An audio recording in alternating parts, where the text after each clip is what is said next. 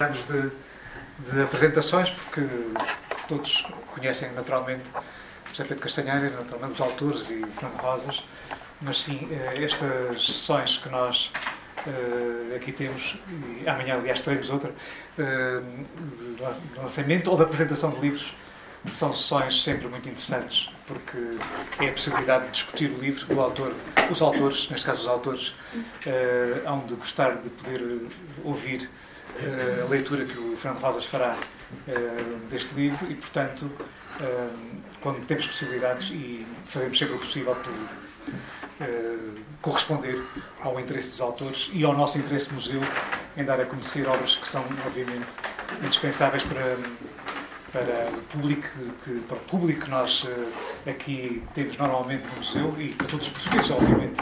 Um livro como este é do interesse de todos e, portanto, uh, quando nos propuseram uh, a apresentação do livro e quando nós propusemos simultaneamente, é evidente que houve entendimento total e absoluto sobre o interesse e isso é indiscutível.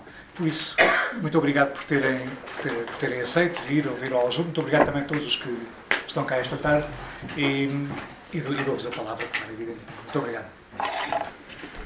Como é que isto é? Eu sou Então, boa tarde a todas e todos. Hum, é engraçado porque este livro, quando foi a primeira vez que foi apresentado, foi na, na casa onde viveu e morreu o Salazar. Foi a apresentação, a primeira apresentação do livro. E agora está a, está a ser apresentado Uh, na prisão do Salazar metia quem se opunha a ele. É? Portanto, nada, nada mais adequado que este percurso uh, genuinamente biográfico. Não é? O sítio. Uh, apresentámos este livro na. os quatro, falta aqui o António Caeiro, que está, que está fora do país, mas apresentámos este livro na morada do Salazar, onde ele morreu. E, e agora apresentamos-lo aqui, eh, onde ele fez tanto mal a tanta gente. Enfim, esta era uma das mais sinistras prisões do regime fascista. Eh, eu queria dizer que eh, algumas coisas, peço desculpa aos autores porque já me ouviram dizer isto, mas este livro é feito por. Este livro é um grande livro de jornalismo histórico. É? Feito por autores com uma grande experiência, uma grande e bem-sucedida experiência profissional nesta área do jornalismo histórico. O, o Zé Pedro Castanheira eh, é autor de obras que são hoje incontornáveis para o estudo de certos fenómenos da história contemporânea. Eh, Estou-me a lembrar de.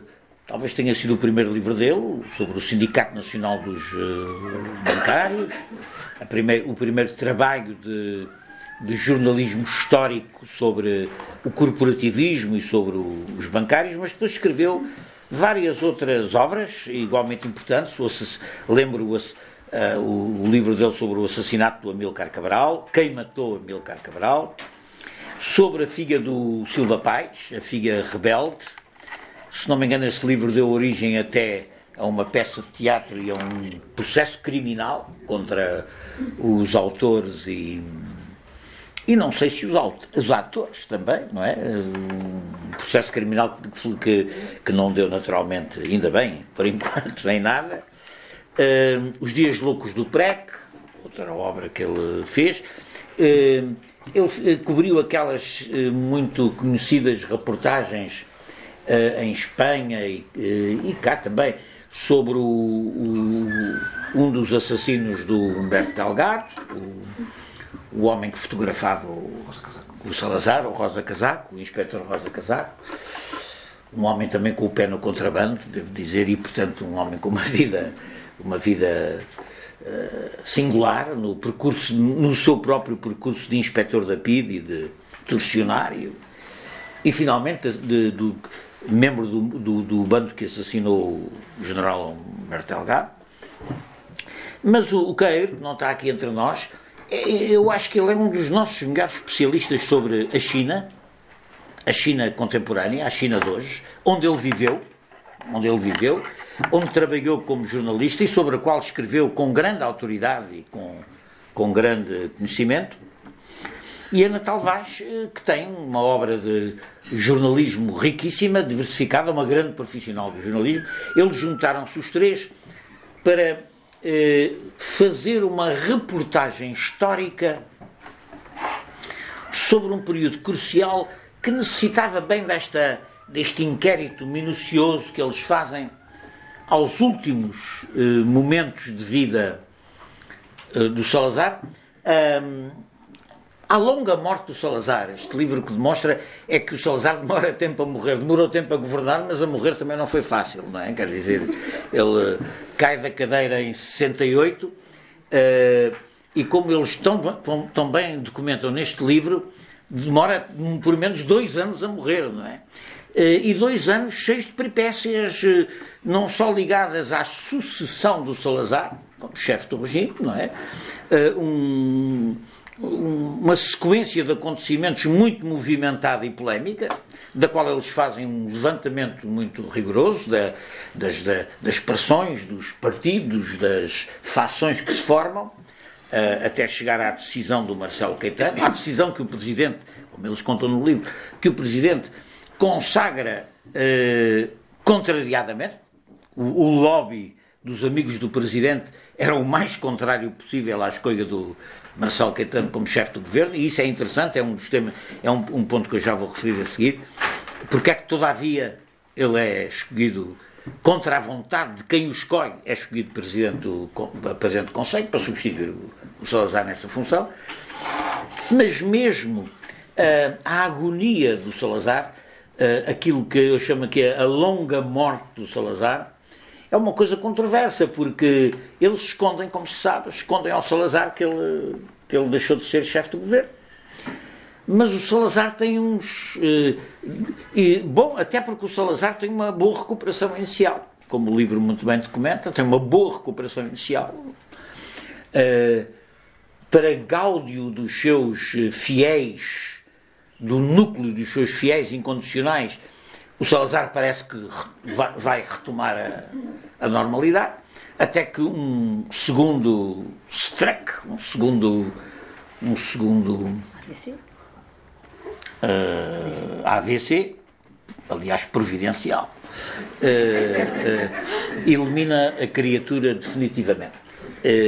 não elimina, está, não elimina definitivamente, porque ele fica com os lapsos de memória no quadro dos quais, por vezes, se apercebe que foi demitido e não lhe disseram nada. E, e, e queixa-se disso.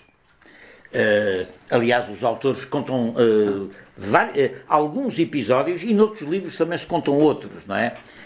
o episódio do miúdo que, que, di, que, diz ao Salazar que o Marcelo Caetano já é presidente do Conselho e surpreende, é? ou o massagista que o massageava diariamente quem conversa com a enfermeira trocando impressões, eh, ele, ele, ele num lapso de consciência percebe-se que já não é Presidente do Conselho e até diz que o Presidente, o Presidente da República não podia ter feito isto, quer dizer, ele.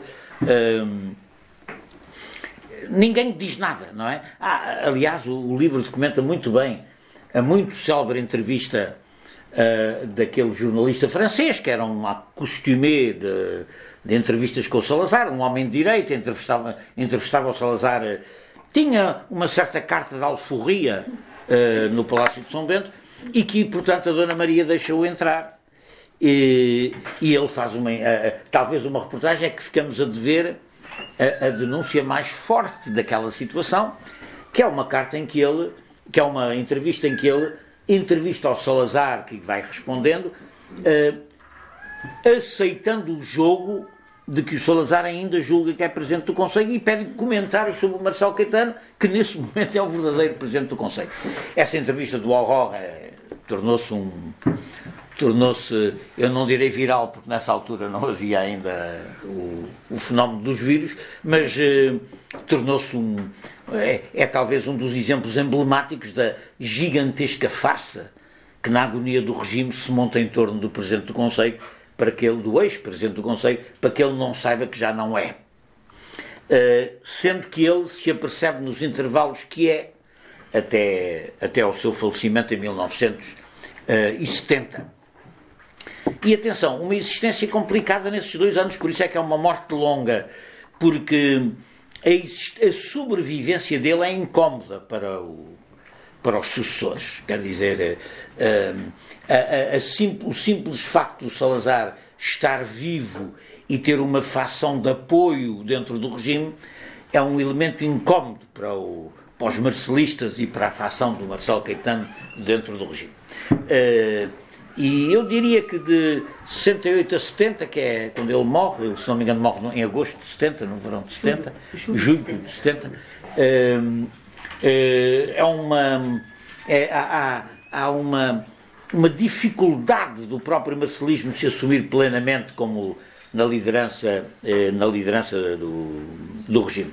Ora, o livro passa eh, todos estes acontecimentos em revista, não é? Faz um inquérito muito, muito, muito pormenorizado, muito bem feito, é um livro de grande rigor, eh, muito bem feito sobre o que cerca a longa agonia do Salazar. O que, não só os factos em si, mas as circunstâncias políticas que rodeiam esta difícil esta difícil transição.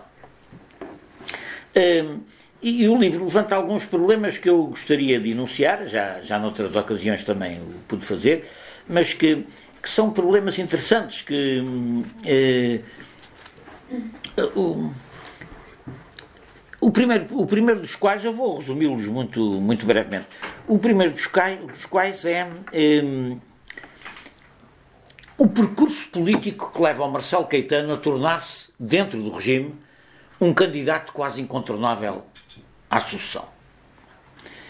O Marcelo Caetano é um homem que tem que esperar, na minha opinião, tem que esperar pela sua oportunidade de suceder, ou seja, está a lutar pela oportunidade de suceder, desde, pelo, desde seguramente desde 1946 e vai esperar por essa oportunidade de 46 a 69. É? Portanto, 20 e tal anos. No meio, do, no meio da qual, no meio deste percurso, faz uma longa travessia no deserto. Quando em 58 o Salazar demite o Santos Costa e o Marcelo Caetano no rescaldo das eleições do Delgado, demite os dois do governo, o, o Marcelo Caetano atravessa, afasta-se da política, o Salazar ainda o nomeia, ou o deixa nomear para reitor da Universidade de Lisboa, eh, mas ele não dura muito na Universidade de Lisboa porque tem uma atitude de. manifesta a sua, a sua discordância com a invasão policial da Universidade em 1962 e demite-se. O Salazar, ainda sem saber que o, que o Botelho Muniz o procurou para o mesmo, quando se dá o golpe do Botelho Muniz em 61, o golpe, a tentativa de golpe eh, do Botelho Muniz em abril de 61, eh, não há nenhum documento que o prove. Aliás, os autores também não o encontraram. Não há nenhum documento que prove, eh, nem sequer eu conheço testemunhos, ah, enfim, há referências a isso. Mas não há nenhuma evidência direta que, o, que o Marcelo Caetano fosse o primeiro-ministro que o general Botelho Muniz e os seus amigos queriam colocar no poder no caso de uh, o golpe palaciano de abril de 61 resultasse. Mas parece que, enfim, há, consta muito que sim, mas uh, que seria. Uh, quem não sabia disso com certeza era o, Marcelo, o, o Salazar, porque volta a convidar o Marcelo Caetano para Ministro da Economia a seguir ao golpe de abril de 61 sem que ele o tenha uh, aceitado uh, fazer. O que significa que o, o Marcelo Caetano uh, tem uma virtude semelhante à dos chineses, é que sabe esperar. Quer dizer, ele espera, espera longamente pela sua oportunidade, até que ela chega, a oportunidade chega com a morte de Salazar. Mas quando, ou com a incapacidade física permanente do chefe do governo.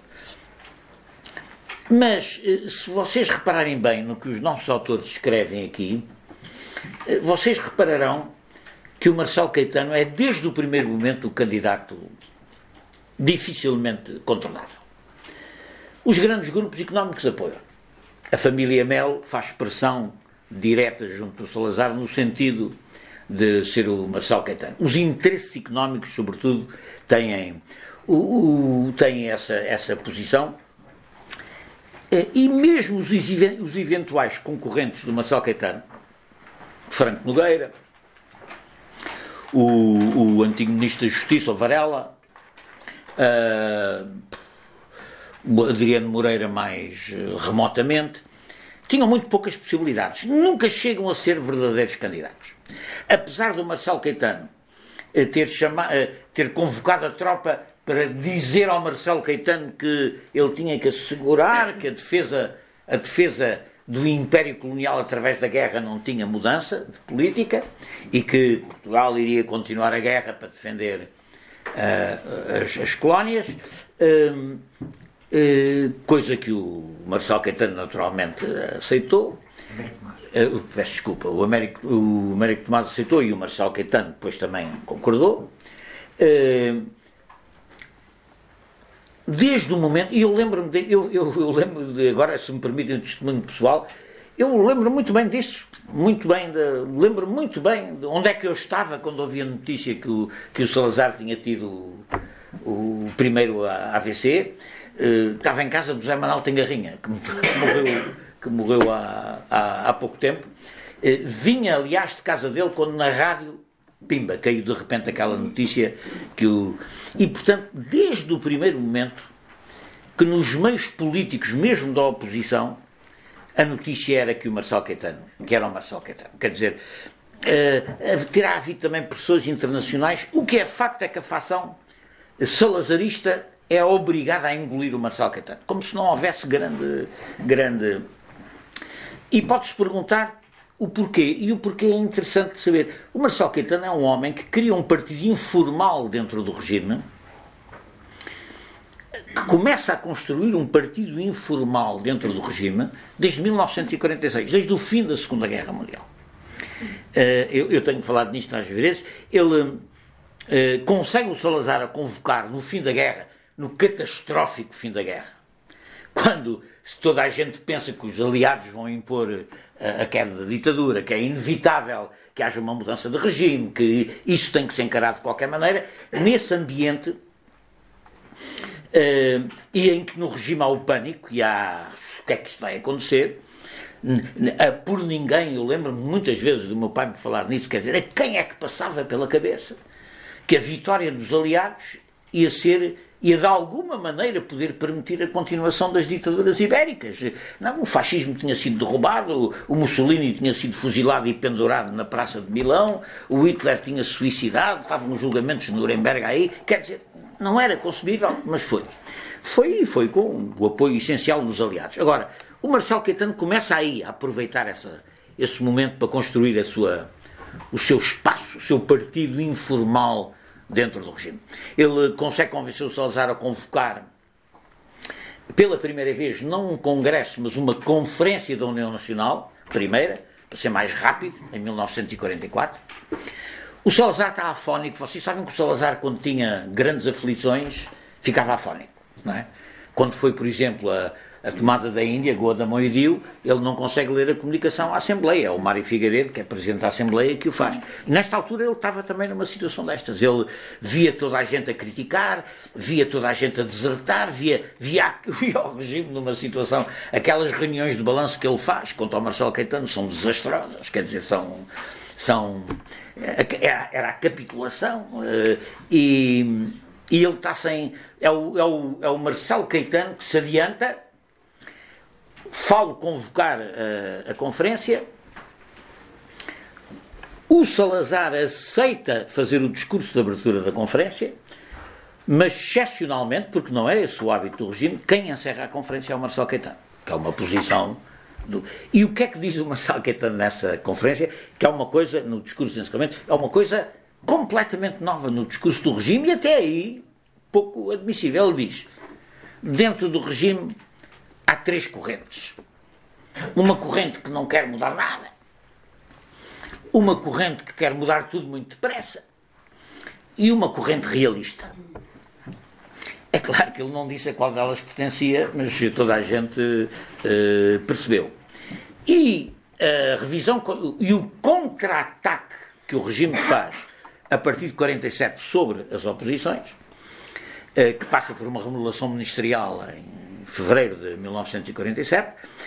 Na remodelação ministerial, pela primeira vez, o Salazar não escolhe o governo que quer, mas o governo que tem que negociar com as fações da, do regime, com as diversas fações. O Marcelo Caetano põe vários homens de confiança no, no governo, mas não aceita ir para o governo. O Marcelo Caetano aceita, todavia, ir para uh, chefe, na realidade, chefe executivo, o presidente da União Nacional do Partido não era o Salazar, mas uh, havia um presidente da Comissão Executiva que era o homem que mandava naquilo, e, e, o, e o Marcelo Caetano vai para dirigente, enfim, o segundo homem do Partido Único. Onde, aliás, se dá muito mal. Uh, se, uh, onde, aliás, se dá muito mal, porque o Partido Único em Portugal tinha pouco, tinha pouco poder e pouca autonomia de decisão era sobretudo um partido que escolhia os dirigentes locais e, portanto, havia muita intriga, muita intrigaiada, muita pressão, muita coisa. Ele não se deu bem com isso, afastou-se, tanto mais que ele também não concordou com a purga, a purga dos professores universitários de 47, a grande purga que purga alguns dos amigos dele na, na universidade, nomeadamente o Lucino da Costa, e ele hum, revolta-se bastante contra, revolta-se contra essa situação, aceita contrariado ainda fazer as eleições do Norton de Matos, em 49, ainda aceita fazer isso, mas depois afasta-se. O Marcelo Caetano é interessante, o Salazar sempre percebeu o peso que o Marcelo Caetano tinha dentro do regime. Sempre. Sempre percebeu que era melhor ter o Marcelo Caetano dentro do que fora. E logo a seguir às eleições do Norton de Matos, convida o Marcelo Caetano para presidente da Câmara Corporativa. Não era pequena coisa. Apesar da Câmara Corporativa ter funções consultivas, pela Câmara Corporativa passava grande parte da consultadoria político técnico-política dos diplomas do regime. Era um lugar de grande influência e, sobretudo, há uma coisa muito importante. É um lugar que permite criar uma poderosa rede de contactos. Porque eram os contactos com os empresários, eram os contactos com os governos civis, eram os contactos com os chefes da União Nacional, eram, eram a, Câmara Corporativa, eh, como reunia as, as chamadas forças vivas do regime, permitiu ao Marcelo Caetano criar uma verdadeira rede política de influência dentro do regime. E isso permitiu começar a dar sinais de, de distância. Era preciso dar sinais de distância. O sinal de distância que ele deu uh, mais importante foi uma célebre controvérsia de 1951, quando morre o, o presidente Carmona que teve dois aspectos. Um aspecto é quem é que sucede. Grande confusão. Já em 49, para a escolha do homem, já não tinha sido fácil. Eles já não tinham conseguido escolher ninguém. Passou para o Norton de Matos e lá convenceram o velho Carmona a continuar. O que significa que a soma de idades do Norton de Matos com o Carmona dava quase 200 anos, não é? Porque um tinha 90 e tal e outro tinha e tal 90, não é? Portanto, eram duas abencerragens que vinham da, lá do, dos princípios, do, dos fins do século XIX, não é? E, portanto, o Carmona morreu cedo, morreu em 51, e quando se colocou a, a questão de saber quem é que substituía o Carmona, há uma grande controvérsia. A controvérsia tinha sido adiada em 49, segue repete-se o Carmona, mas agora não, agora é preciso escolher. E os marcelistas, o marcelismo, que já tinha o seu lobby dentro do regime, o que propõe é que o Salazar vá para Presidente da República. Que era uma forma, era, digamos assim, um pontapé para cima, que permitia ao Salazar ficar com as dignidades da presidência, mas tinha que escolher um presidente do Conselho. E não estava dito dito em lado nenhum, mas era óbvio que o presidente do Conselho era Marcelo Caetano. Uh, e o Salazar eh, percebe isso bem demais, não percebia outra coisa. Se havia homem que conhecesse o que, eram, o, que eram, o que era o pessoal do regime, era o, o, Salazar. E o Salazar não aceita. Não aceita de maneira nenhuma. Uh, e eles vão buscar um, um general da Força Aérea completamente ignoto. E, e saem-se mal com ele, diga-se, não vou agora ir por, por essa história, o Craveiro Lopes, enfim. Agora, o Marcelo Caetano, logo a seguir, este incidente levanta um outro, é que durante este período, a morte do Presidente da República, a Constituição dizia que interinamente o chefe do governo eh, toma o poder, toma o poder, quer dizer, o Presidente do Conselho acumula com a Presidência da República e tem que nomear eleições para a Presidência da República. Uh, qual é a habilidade que faz a extrema-direita do regime? Uh, um bocadinho à margem do próprio Salazar.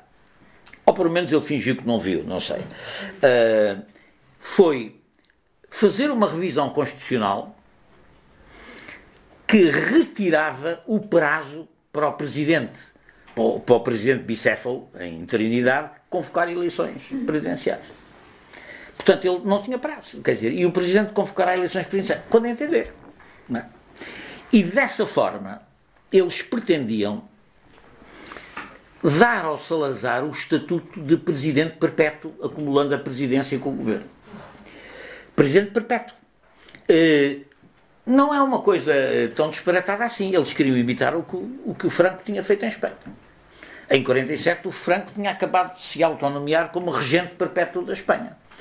Eh, e era uma solução desse tipo, estão a ver, 47, 51, era uma coisa ao pé da outra, era uma solução desse tipo que eles queriam inventar para Portugal. O Marcelo Caetano chefiou dentro do regime a oposição a essa solução, em nome de que a República existia, em nome de que isso era dividir os portugueses em torno, outra vez dividir os portugueses em torno da questão do regime, uh, faz uma oposição e o Salazar uh, e o Salazar concorda, quer dizer, o Salazar não consegue discordar disso e, uh, e, e, portanto o, o Marcelo Caetano fica marcado como um homem dentro do regime. Quer dizer, é o, é o, o, o homem a abater por parte da ala ultramontana, ultramontana do regime. Mesmo assim, quando o Lumbrales, que era ministro da Presidência, a, a remodelação ministerial de 50, queria o cargo de ministro da Presidência. Uh, e quem o Salazar começa por nomear ministro da Presidência? Um homem da sua inteira. Não é confiança, era era o homem que escrevia as lições quando ele dava, quando era professor em Coimbra, era o homem que escrevia a Sebenta, era o Lumbrales. Uh, o Lumbrales foi o meu professor na, Faculdade de Direito de Lisboa, já numa fase de grande decadência. O, o Lumbrales era um homem alcoólico e, portanto, uh, nós brincávamos até como estudantes a dizer põe-te a pau quando fores fazer exame dele, porque o bafo do uísque é de tal ordem que és tu que cais colado antes, antes do professor. Uh, o, Lubral, o Lumbrals era um dos chefes de fila da extrema-direita do regime. É um homem já muito, muito marcado pelo álcool. O Salazar é obrigado a substituí-lo, mas no meio. O, o Marcelo Caetano. É o auge da carreira do Marcelo Caetano no regime. Marcelo Caetano é ministro da presidência, ou seja, na realidade, vice-presidente do Conselho e uh, putativo substituto do Salazar quando um dia ele desaparecer, desde 1955 a 1958. Não é, não é, não é muito tempo. Mas uh, uh, é interessante, eu não vou agora aqui alongar, mas ele consolida a sua posição como Ministro da Presidência. E tenta fazer algumas. Uh, faz alguns disparates alguns disparates repressivos, nomeadamente o decreto 40.900, o dos, o dos estudantes. Uh, o Marcelo Caetano conta nas memórias que levou o 40.900, o Leite Pinto era Ministro da Educação, e, o Marcelo, e falou com o Marcelo Caetano, eles eram amigos, e o Marcelo Caetano leva o decreto-lei 40.900 ao Salazar para lhe mostrar. E o Salazar teria dito, epá, você veja lá, vai-se meter aí numa grande atrapalhada. O Salazar sabia, quer dizer, tinha essa experiência, não é? E o Marcelo Caetano disse: Não, não, nós resolvemos isso e pumba. Caiu, o início da contestação estudantil em cima contra o saldo de crédito de 40.900. Mas, por exemplo, Salazar, tem, o Marcelo Caetano, na Ministra Presidente, é um ministro que manda abrir um inquérito judicial, o único na história do regime, ao assassinato de dois presos políticos na PIDE no, no Porto. É ele que manda fazer esse, esse inquérito, um inquérito de um juiz eh, que faz um inquérito ao, à morte, à morte na tortura, à morte na na, na, na, na PID do Porto desses dois homens que aparecem mortos na, na, nas celas. Um, bom, e é um homem, não vou agora alongar-me sobre isso, é um homem que abre a televisão, é o tipo que tem a primeira abertura europeia do regime, é no segundo Congresso da Indústria, onde o Marcelo Caetano fala, quer dizer, é um tipo que começa a tentar aplicar em parte o seu programa político nessa circunstância, e portanto, quando ele faz um erro, a meu ver, fatal, que é sobre a escolha do. Novamente, é, eram os grandes momentos da aflição, porque o Salazar quis mudar o sistema de eleição dos Presidentes da República logo em 49, com o Norton Matos. O Salazar percebeu que se por acaso eles se descuidavam e havia um presidente eleito da oposição, o Presidente da República tinha uma bomba atómica institucional na mão, que era uh, o único, o único poder que ele podia exercer sem a referenda do Presidente do Conselho, ou seja, sem a autorização do Presidente do Conselho, era o poder de nomear e demitir livremente o Presidente do Conselho. E, portanto, um Presidente que desse um vai, quer dizer, um Presidente que fosse eleito pela oposição ou que a oposição convencesse a isso, podia legalmente demitir o Presidente, o Presidente do Conselho. Portanto, é preciso ter um grande cuidado com a escolha do, do candidato. Não era brincadeira, não era. Ele tinha esse poder. E como vamos ver, o Craveiro Lopes não, não escorreu nada bem nesse aspecto. Hum, quando se dá a escolha do candidato de, de, do, do, regime para 58, a ala marcelista recua. deixa cair o Craveiro Lopes, não o defende. O Craveiro Lopes, que era um homem, era um militarão, era um homem pouco inteligente. O Carveiro Lopes era burro, era um militarão daqueles mas muito ciente do protocolo e dos seus poderes e das suas coisas, e tinha assim uma admiração, um bocado de bacoca pelo Salazar e tal, mas também era muito amigo do Marcelo Caetano, e faz a ingenuidade mortal.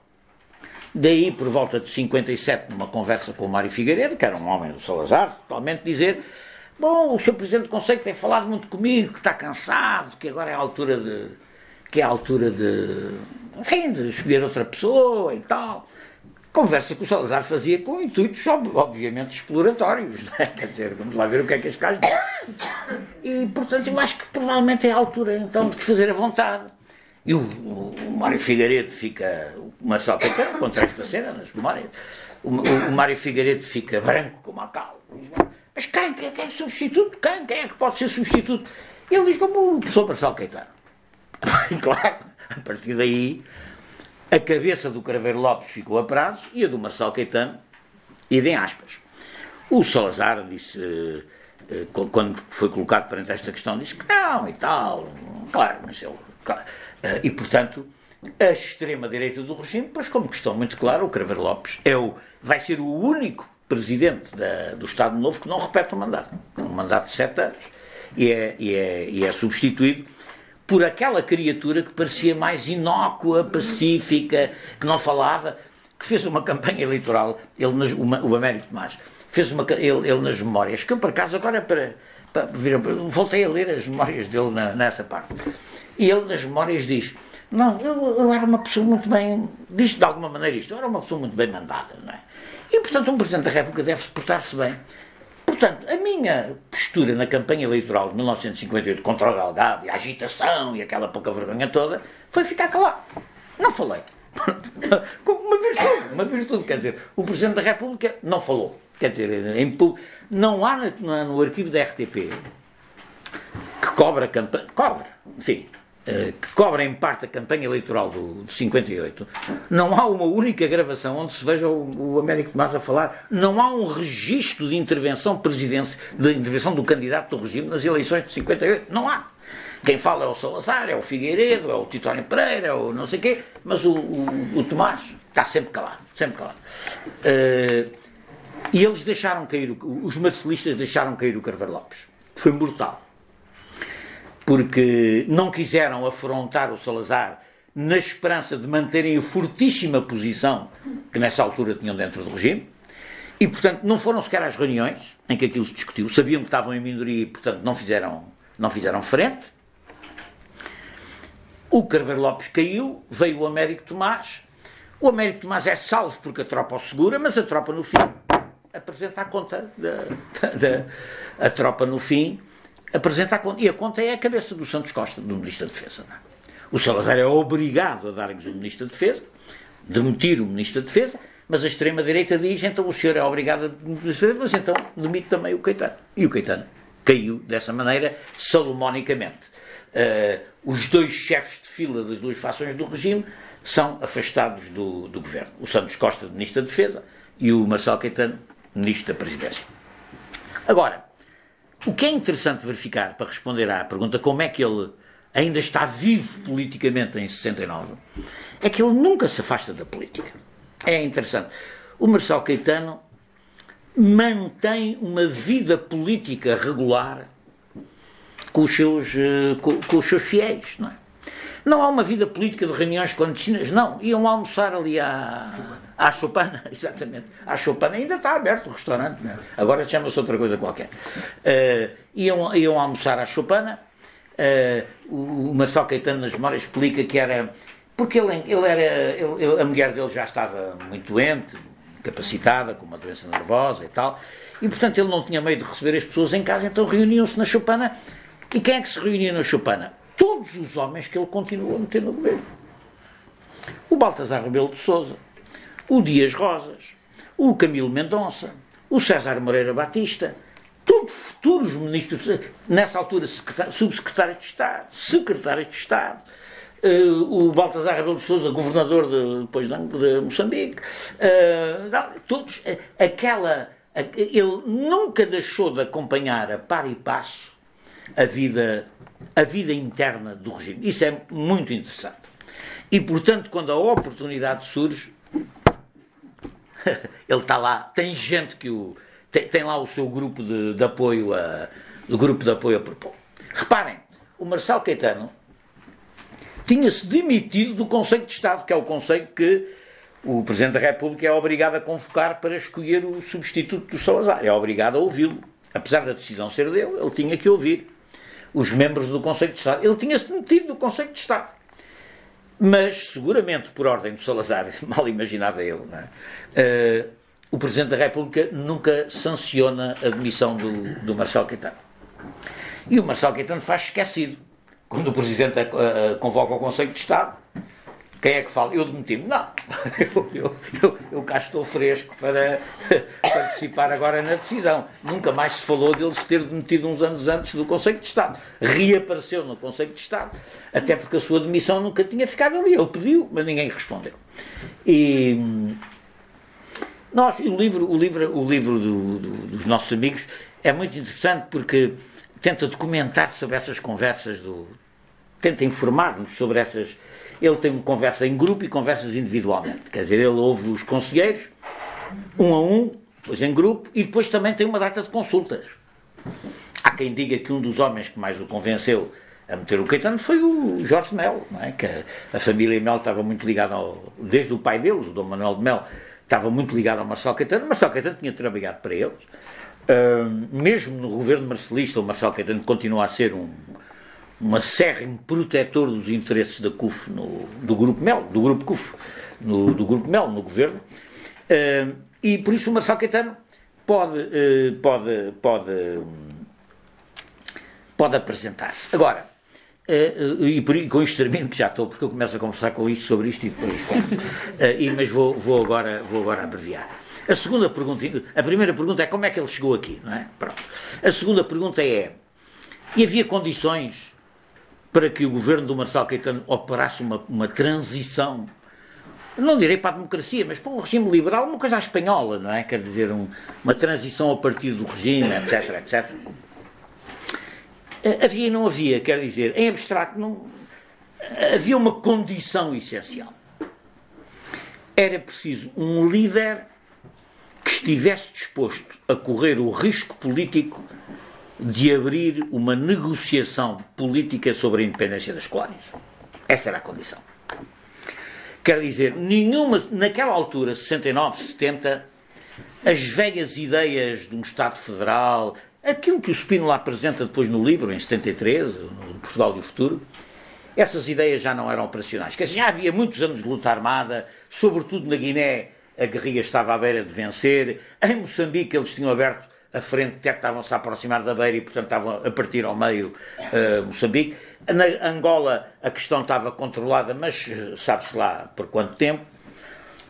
E, e era preciso correr o risco, quer dizer, correr o risco abrir um processo de negociação com as colónias, no sentido de dar a independência aos movimentos de libertação nacional, e nesse processo e com esse processo abrir um processo de uh, liberalização e transição, enfim, transição pactuada para, uh, para a democracia.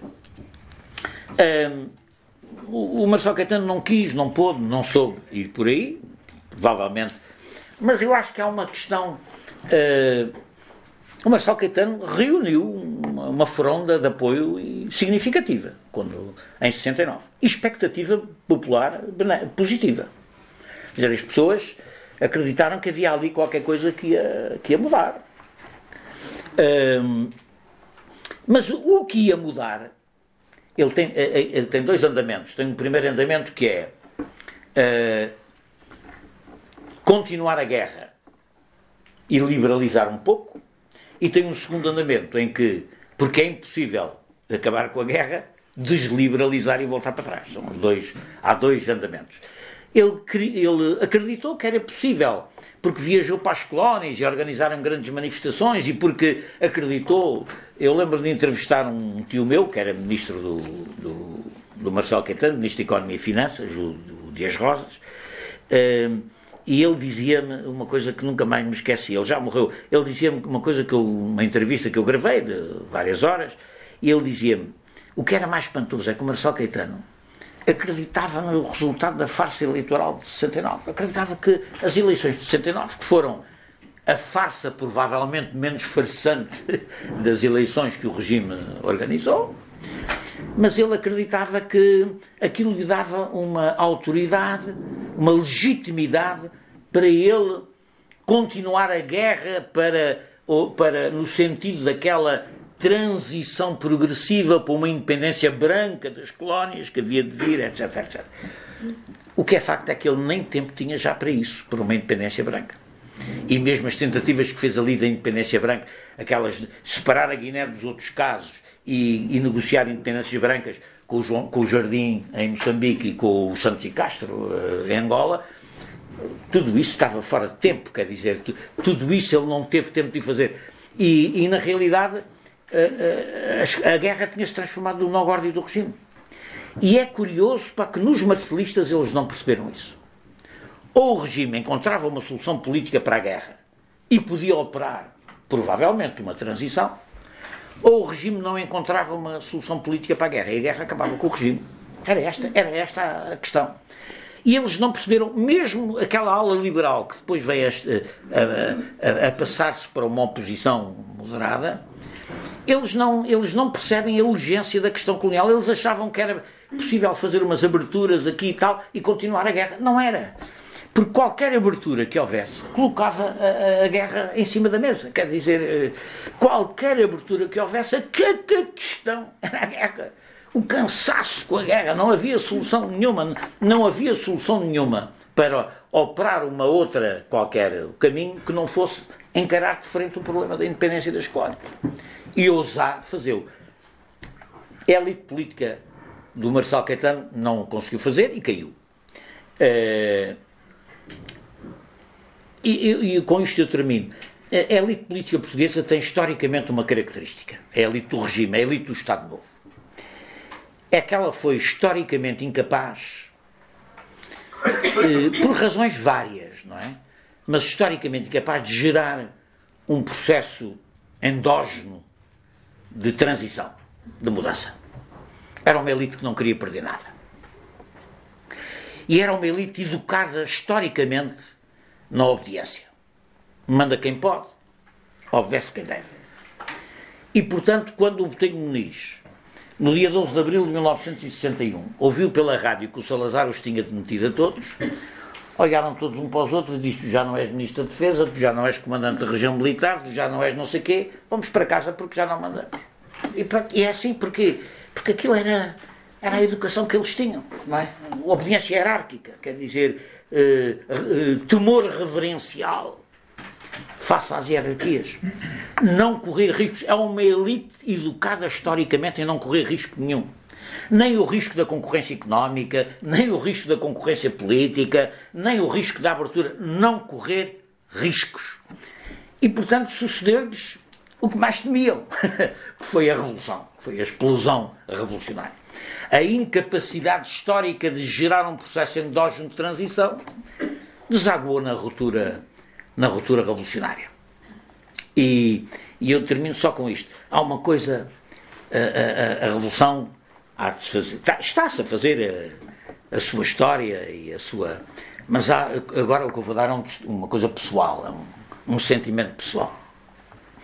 Há uma coisa que, que, que nada me tirará da Revolução Portuguesa de 74 e 75.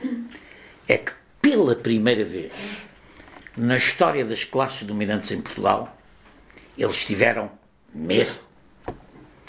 A Revolução assustou-os até à medula dos ossos. Foi o único grande medo que na história, que na história portuguesa, vá lá, contemporânea, eles, eles, eles tiveram.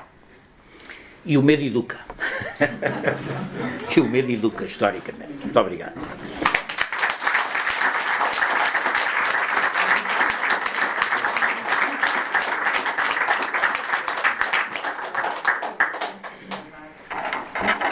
Uh, muito boa tarde.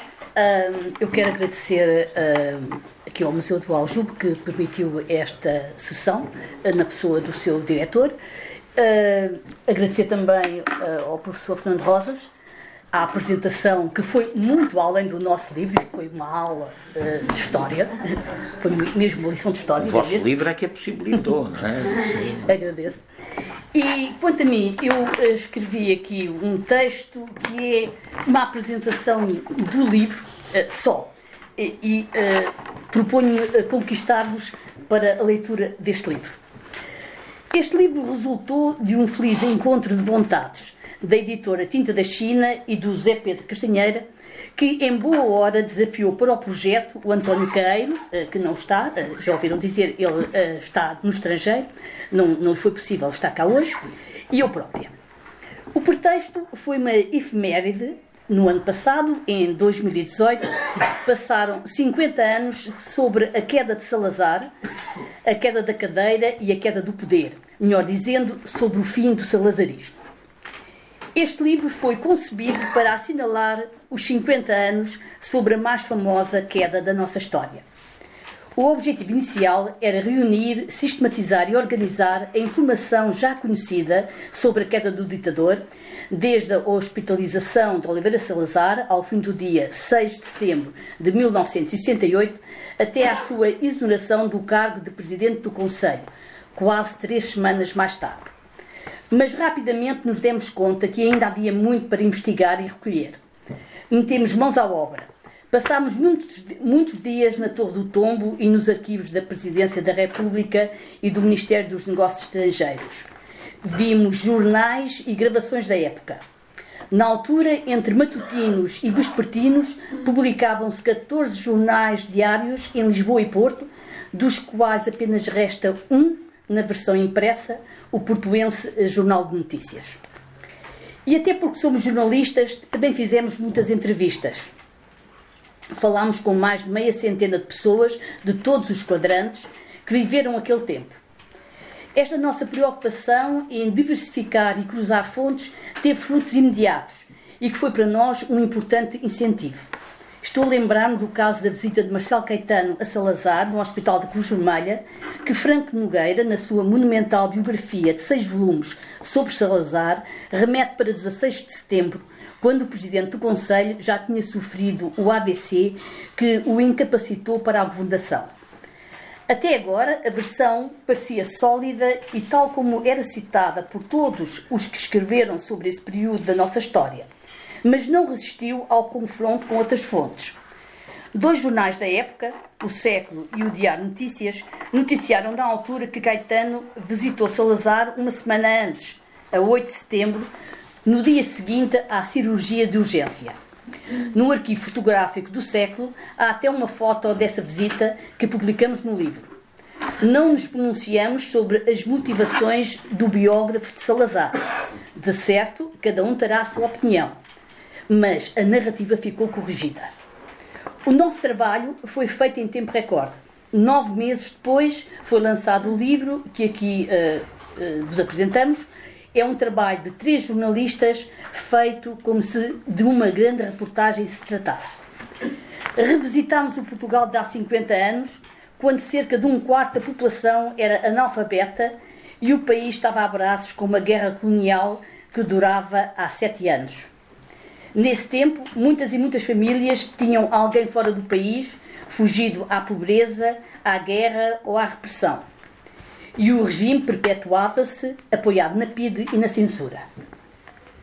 Salazar governava Portugal há 36 anos consecutivos. Tinha 79 anos, idade que se podia considerar já avançada, uma vez que a esperança média, eh, que a esperança média de vida rondava na altura os 65 anos. Apesar disso, mantinha-se no poder como se fosse eterno. Era um homem do campo, inteligente, mas sem mundo. Vivia enclausurado no Palacete de São Bento, já então a residência oficial do Presidente do Conselho, como se habitasse uma quinta. Já tinha 77 anos quando andou pela primeira vez de avião para ir, de Lisboa ao Porto, a caminho de Braga, para as comemorações dos 40 anos do golpe do 28 de maio de 1926. E não voltou de avião. Pois não. Foi, mas não voltou. Não gostou da experiência. Salazar nunca constituiu família, mas teve namoros e amores. Um dos mais falados terá sido com a jornalista belga Christine Garnier. Conheceram-se em 1951 e Christine eh, continuou a visitá-lo até praticamente ao fim.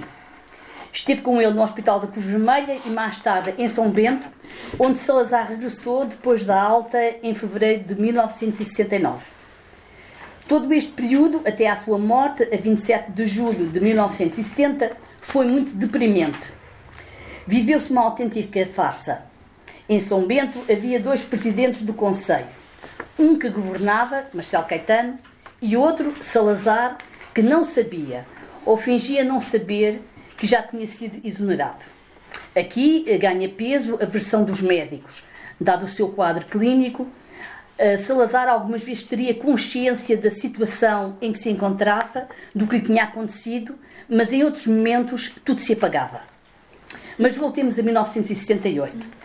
Já depois da queda da cadeira, que apontamos no nosso livro para o dia 2 de agosto, a data em que o Calista Hilário, única testemunha do acidente, o visitou no forte de Santo António do Estoril, Salazar ainda concluiu uma remodelação ministerial que há muito se arrastava, mas foi uma tarefa muito penosa e só possível com o apoio dos seus mais próximos, já que o Presidente do Conselho se queixava de estar cada vez mais isolado e conhecer pouca gente. Luís Chupico Pinto foi, na altura, o seu principal apoio. O maio de 68 em França foi outro acontecimento que ensombrou os últimos meses de, de governação de Salazar, que temia que a contestação alastrasse a Portugal. É curioso que a sua última leitura tenha sido um livro sobre este movimento de contestação social. Foi no seu diário que Salazar anotou o título Que faire de la Révolution de Mai, um opúsculo de 95 páginas da autoria do Clube de Jean Moulin, acabado de publicar em França desse verão. A primeira frase do livro sintetiza assim o que se passou em França. Por momentos, o poder pareceu desmoronar-se. Para quem defendia que Deus, pátria e autoridade não se discutem, essa visão de um poder que de repente não era obedecido deveria ter sido um verdadeiro pesadelo. E agora que falei do Diário de Salazar, uma fonte de informação ainda inesgotável, uma última nota. Foi lá que recolhemos o grosso da informação sobre as misteriosas injeções que Salazar tomou ao longo de mais de 20 anos e cuja regularidade aumentou a partir de 1961, atingindo as três tomas por semana. Antes de passar a palavra ao José Pedro Castanheira, quero ainda dizer-vos que foi um grande prazer ter participado na feitura deste livro. Desejo sinceramente que o leiam também com gosto. Muito obrigada.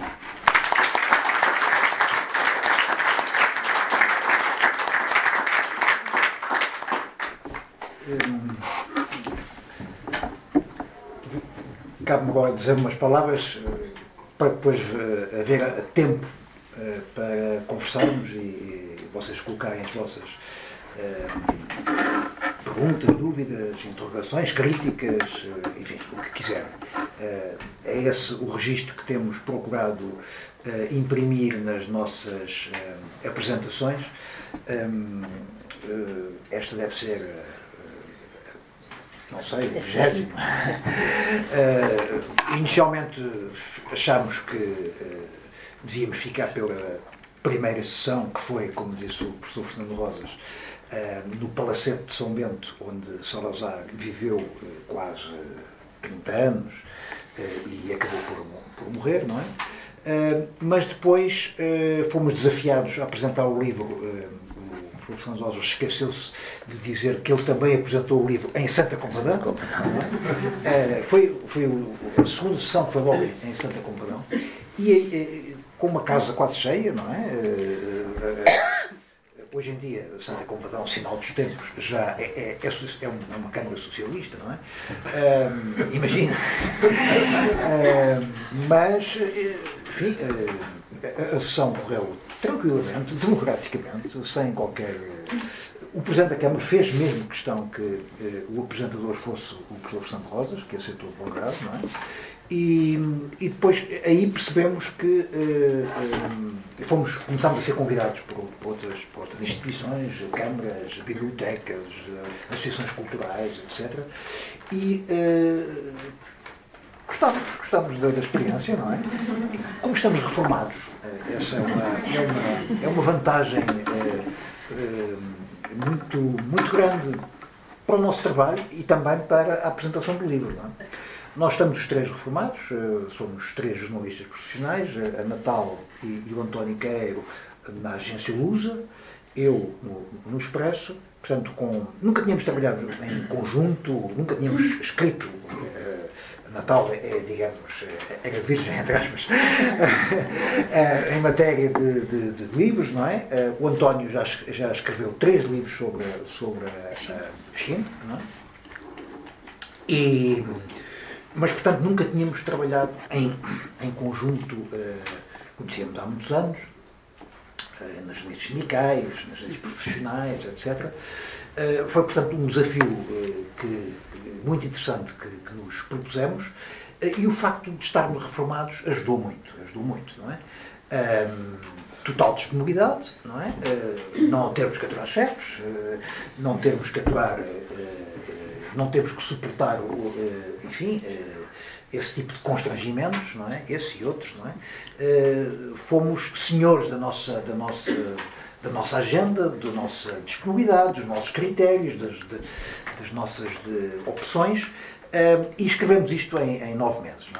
É? Um, é, como disse o Natal, um tempo recorde. Um, tivemos a vantagem de ter a grande habituação de, sendo jornalistas, estarmos obrigados normalmente a um deadline nas agências, eh, muitas vezes é, não é para o dia seguinte, é para quase o minuto seguinte, não é?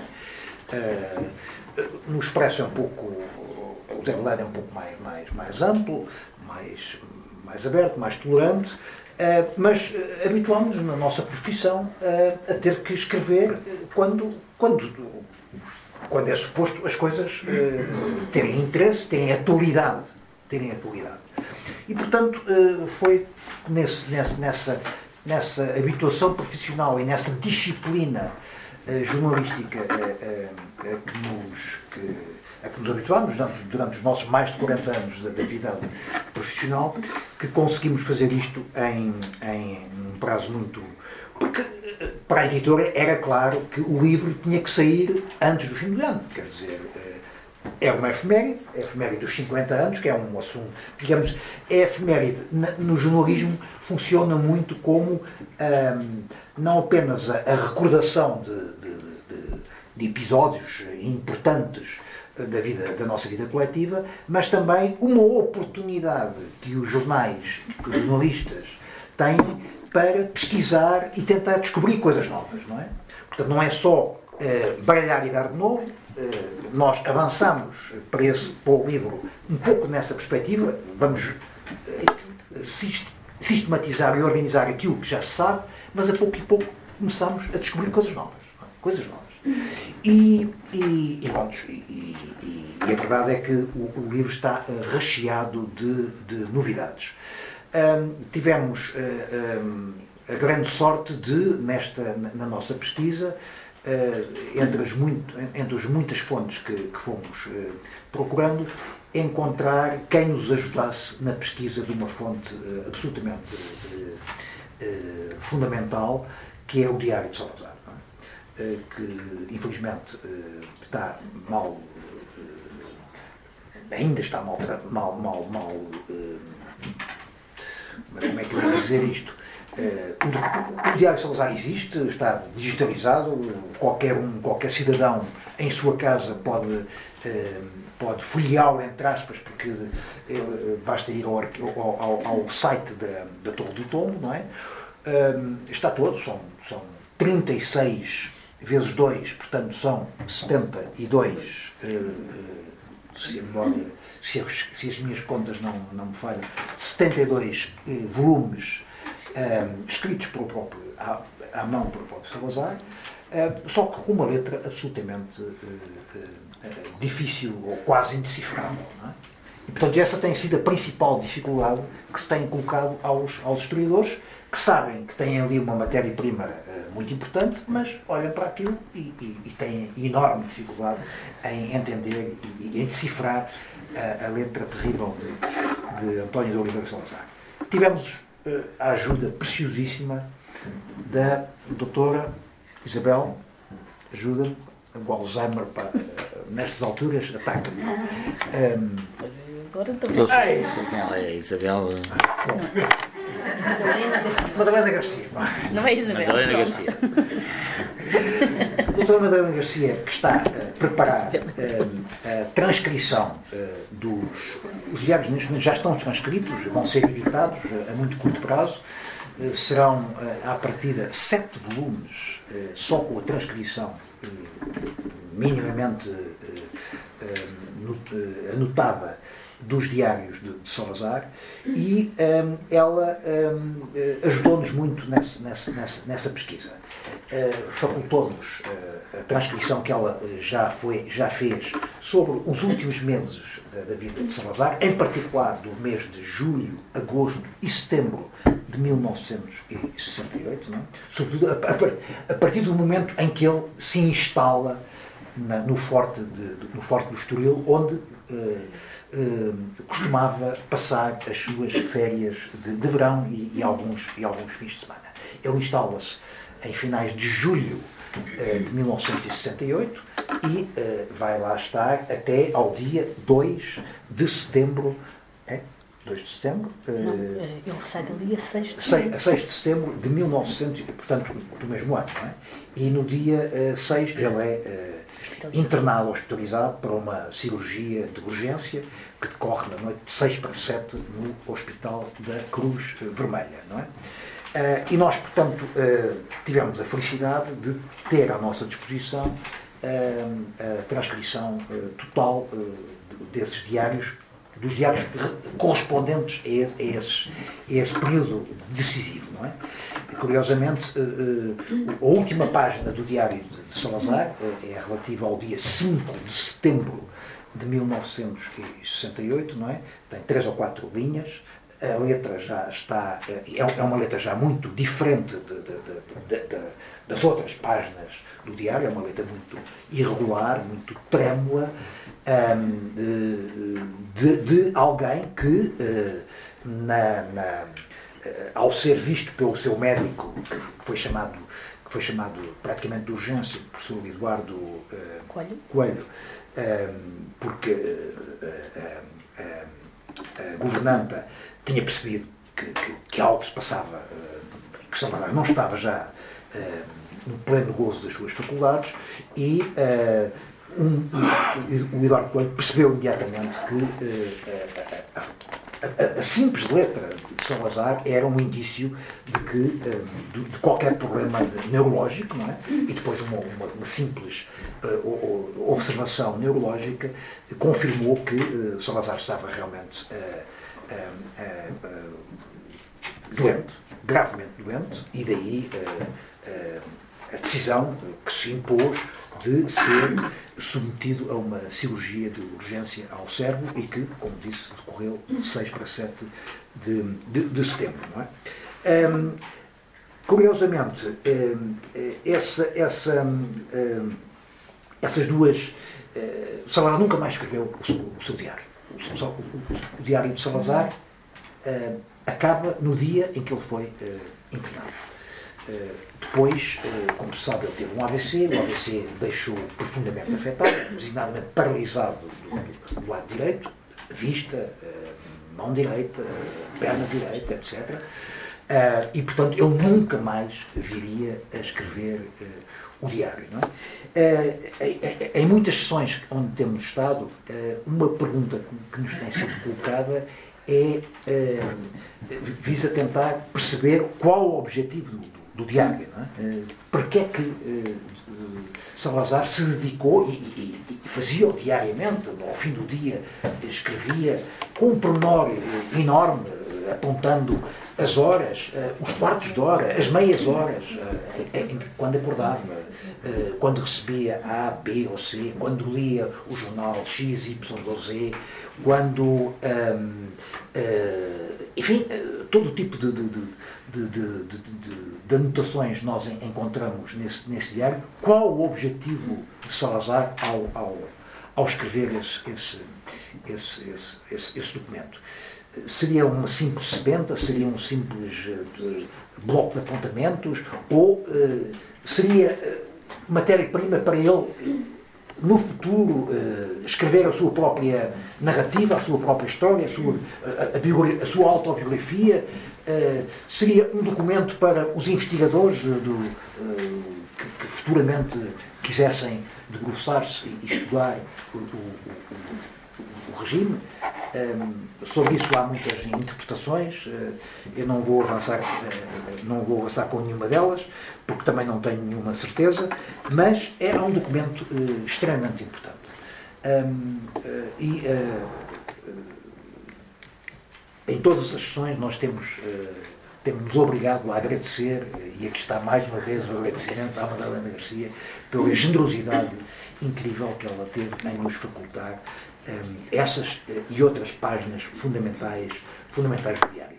E é nesse diário, é nesse diário que encontramos talvez um, um dos aspectos mais controversos ou, ou, uma das novidades principais deste livro, que é o facto de ele uh, uh, se ter uh, durante a partir do fim, do fim está a partir do fim da Segunda Guerra, é? começou, começou a, a ser injetado eh, de uma forma eh, mais ou menos regular.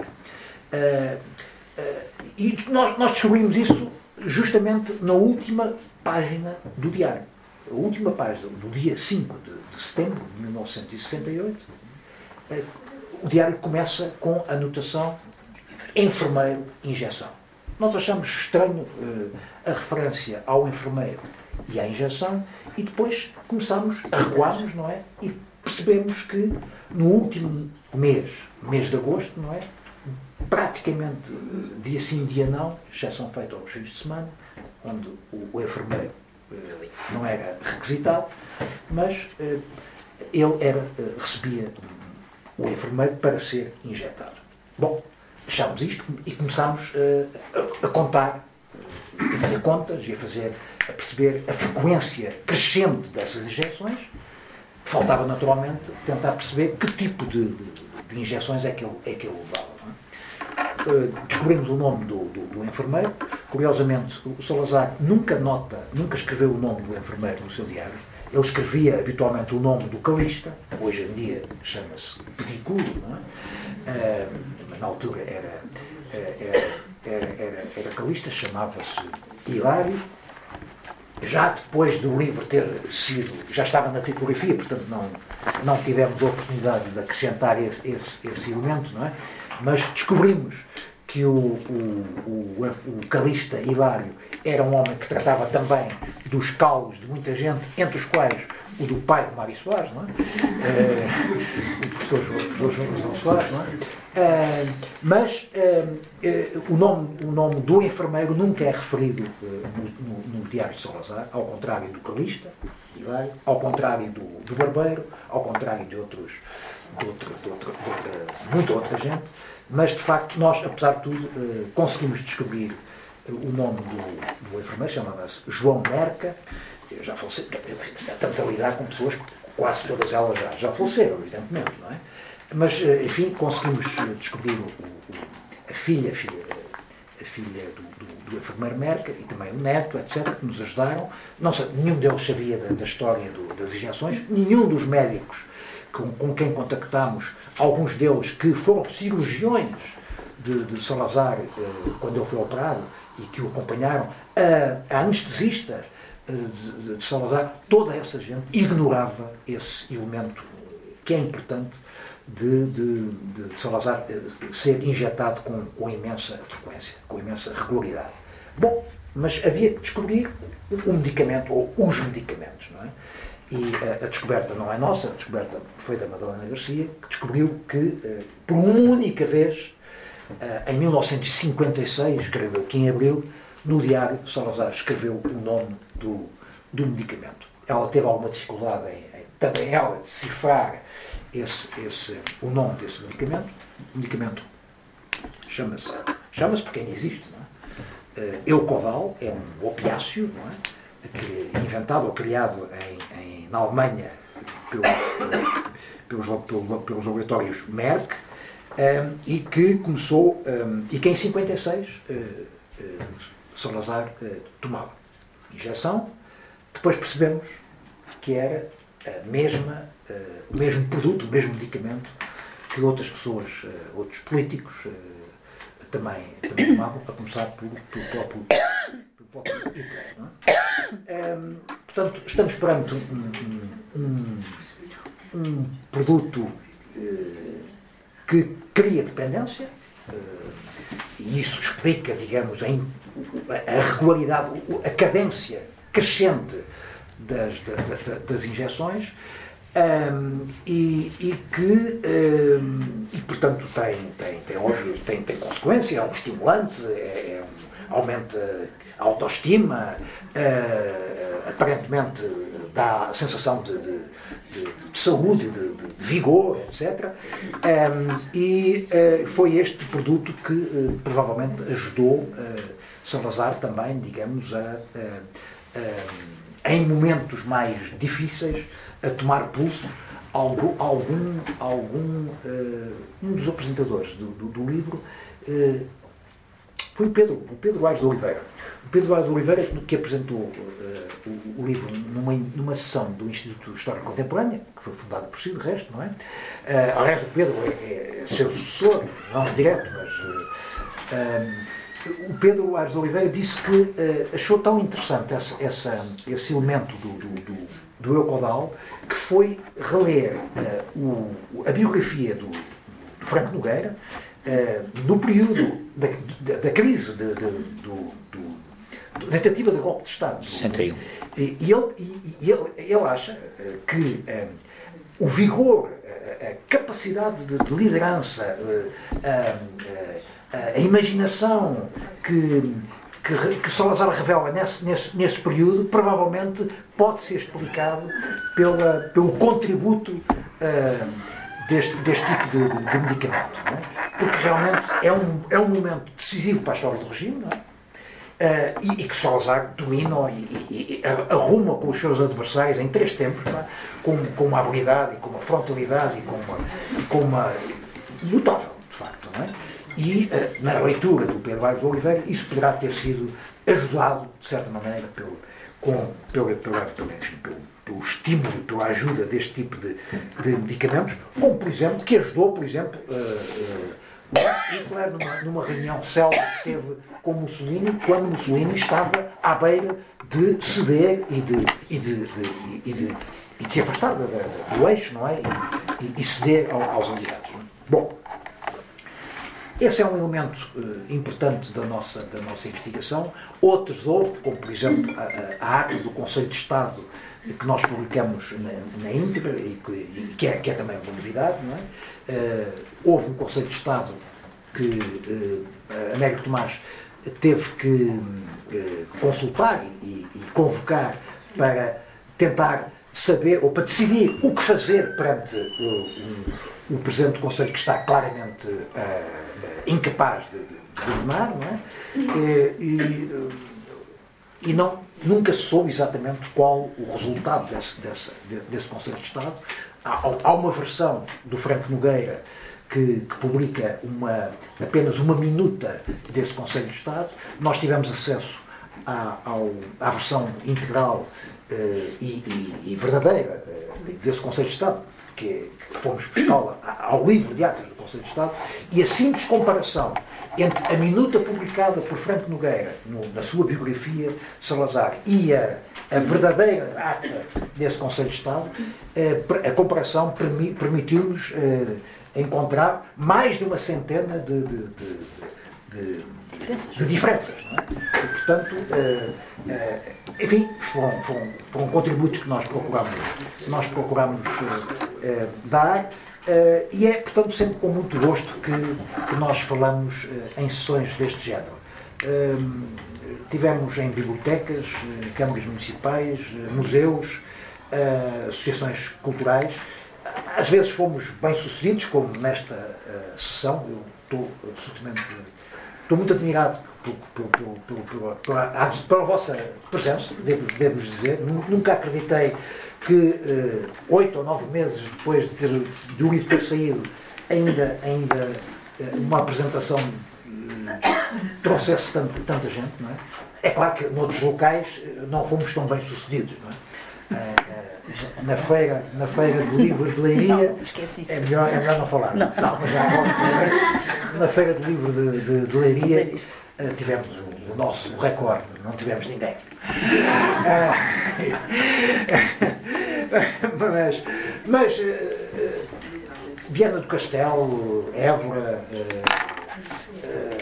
Santarém, Amadora, Porto, Guimarães, Braga. Foi um prazer, tem sido um prazer e, e decidimos, bom, achamos que temos que encerrar isto de alguma maneira, não é? E achamos que devíamos encerrar da melhor maneira, que, que será, já está decidido, será no dia 27 de setembro eh, eh, próximo, é? que é o dia eh, da posse de Marcelo Caetano. O, o livro será, terá uma última apresentação no local mais emblemático, que vai ser o próprio forte onde Salazar caiu. É? a iniciativa será nossa e da editora Tinta da China e da Câmara de Cascais, que uh, aceitou de bom grado esta nossa proposta e, portanto, uh, quem não, nunca foi ao, ao, Forte, não sei se o Fernando já foi ao Forte, não é? Não. uh, terá a oportunidade de, de, de, de, de o visitar. Será nesse, nesse, no, próprio Forte, no terraço onde Salazar caiu, não é? E, e, e teve a sua queda que, que provocou um, um derrame, uma trombose Salazar começou por ser operado a uma, a uma, uma, uma, trombose uh, provocada por, por, por queda, pela queda da cadeira, não é? e, e, será no próprio, no próprio terraço uh, que, esse, que é o último livro, que este nosso livro terá a sua última apresentação. E ficava por aqui, se agora quem quiser uh, falar, nós agradecemos, teremos muito gosto em, em nos ouvir.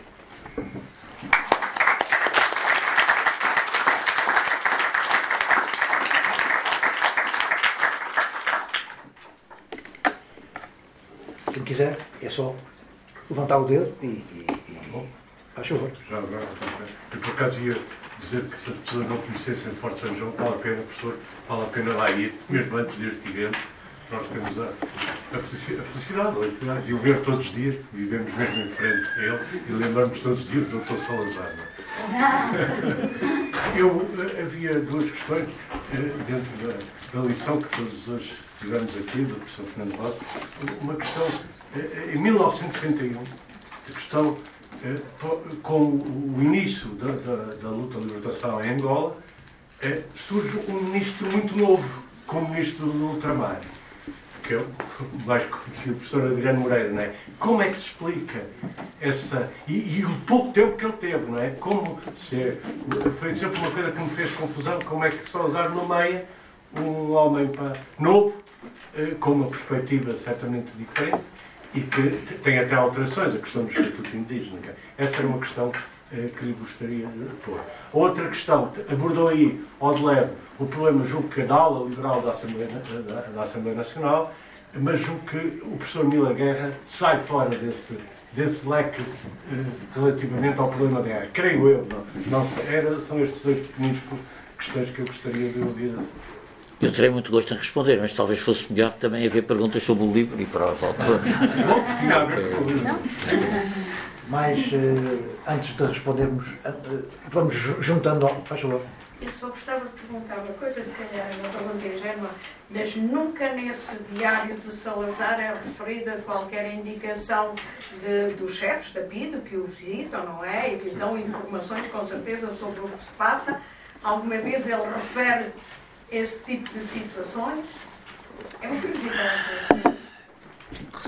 Mais?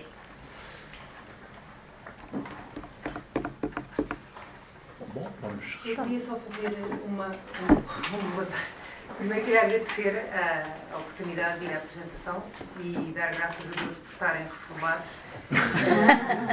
é uma, uma ótima oportunidade. E queria só colocar uma questão. Para além do interesse e das pequenas histórias que o livro relata, eu ainda não li o livro, mas vou ler, sem dúvida. Uh, creio que uh, é mais uma observação que a grande missão do livro, no fundo, será o reconhecimento e o dar a conhecer um período recente da nossa história, uh, que muitas vezes é uma parte incómoda, que não é socialmente pela maioria dos portugueses nem estudada, nem pensada, nem refletida. Claro que o Museu do Aljube combate essa, essa postura e vale, nem que seja mais, creio eu, muito, parece-me mais importante do que, que tipo de droga e o que isso pode revelar, a perspectiva de dar a conhecer, do ponto de vista até pedagógico, um momento muito recente da nossa história, creio eu, com o sentido de que se evite que se volte a repetir, porque, infelizmente, há muitas tendências, não apenas na sociedade portuguesa, na Europa, que podem deixar uh, antever um futuro menos, menos risonho deste ponto de vista. Uh, mesmo em Portugal, eu poderia citar eh, uma série de exemplos, eu sou diplomata, poderia citar exemplos até que me são muito próximos e que, infelizmente, enfim, têm que ser denunciados e, e apresentados mais até do que as pequenas miudezas ou os pequenos, enfim, manias do, do, do, do Salazar. E queria agradecer, uh, vou ler o livro sem dúvida nenhuma, uh, é um trabalho muito interessante e, e, queria, sobretudo, louvar a iniciativa de o apresentarem em fóruns como este. Acho que também deviam apresentar no Palácio das Necessidades. É muito, seria muito útil. Muito obrigada e muito obrigada ao Sr. Professor também pela, pela oportunidade. Eu queria fazer uma pergunta que provavelmente, se calhar, não vão ter tempo para, para responder, mas é uma coisa que, que foi-me suscitada pelo que disse o professor Fernando Rosas relativamente à, ao, ao, à idiosincrasia da nossa elite política uh, do ano do 25 de Abril, que é a questão da obediência, a questão da, da passividade perante. Uh, uh, as contrariedades. E, e, e, eu sei, isso é uma coisa que, que, eu penso que todos nós, inclusive, sobretudo aqueles que, não sendo historiadores, mas que antes do 25 de Abril, todos nós nos apercebemos disso, a questão que é uma coisa que para mim é uma enorme perplexidade e que passa eventualmente por um estudo sociológico da origem uh, da nossa elite política uh, uh, antes do 25 de Abril. Que eu, perfunctoriamente, identifico com trazos, montes e beiras. Ou seja, a, a, a grande maioria de, de, da nossa elite política tinha as suas raízes entre os montes e na beira. Até que ponto essa origem sociológica não terá influído no modo como essa elite se organizava, se constituía e reagia? Isto é uma perplexidade que eu tenho há muito tempo, que uh, uh, penso que alguns de nós, ou se calhar todos, já nos teremos apercebido, mas a verdade é que eh, eh, governantes, governantes do Alentejo, eh, eh, do Algarve, havia um, dois ou três. Agora, a grande maioria era efetivamente destas duas regiões do país, com a sua própria idiosincrasia. Eu gostava, eh, se têm alguma pista sobre isto, eu gostava de, de ouvir. Bom, já temos aqui algumas. Hum, rapidamente, sobre o, o Adriano Moreira. Hum, o Adriano Moreira não era propriamente uma pessoa desconhecida no regime. Ele era, quando era nomeado ministro do Ultramar, ele era subsecretário de Estado do Ultramar desde 1955. Porém. Portanto, é um homem com um percurso já dentro do regime.